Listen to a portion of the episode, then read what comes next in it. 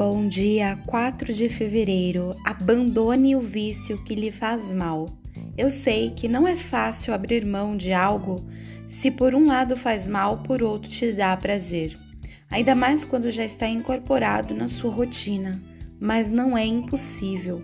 Acredito que a primeira pergunta que você deve se fazer é: eu quero largar esse vício?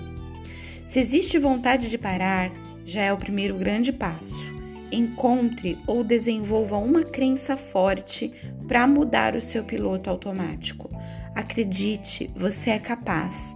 Se sente que esse vício não faz bem a você, tome uma decisão definitiva de mudar. Assuma um compromisso consigo mesmo.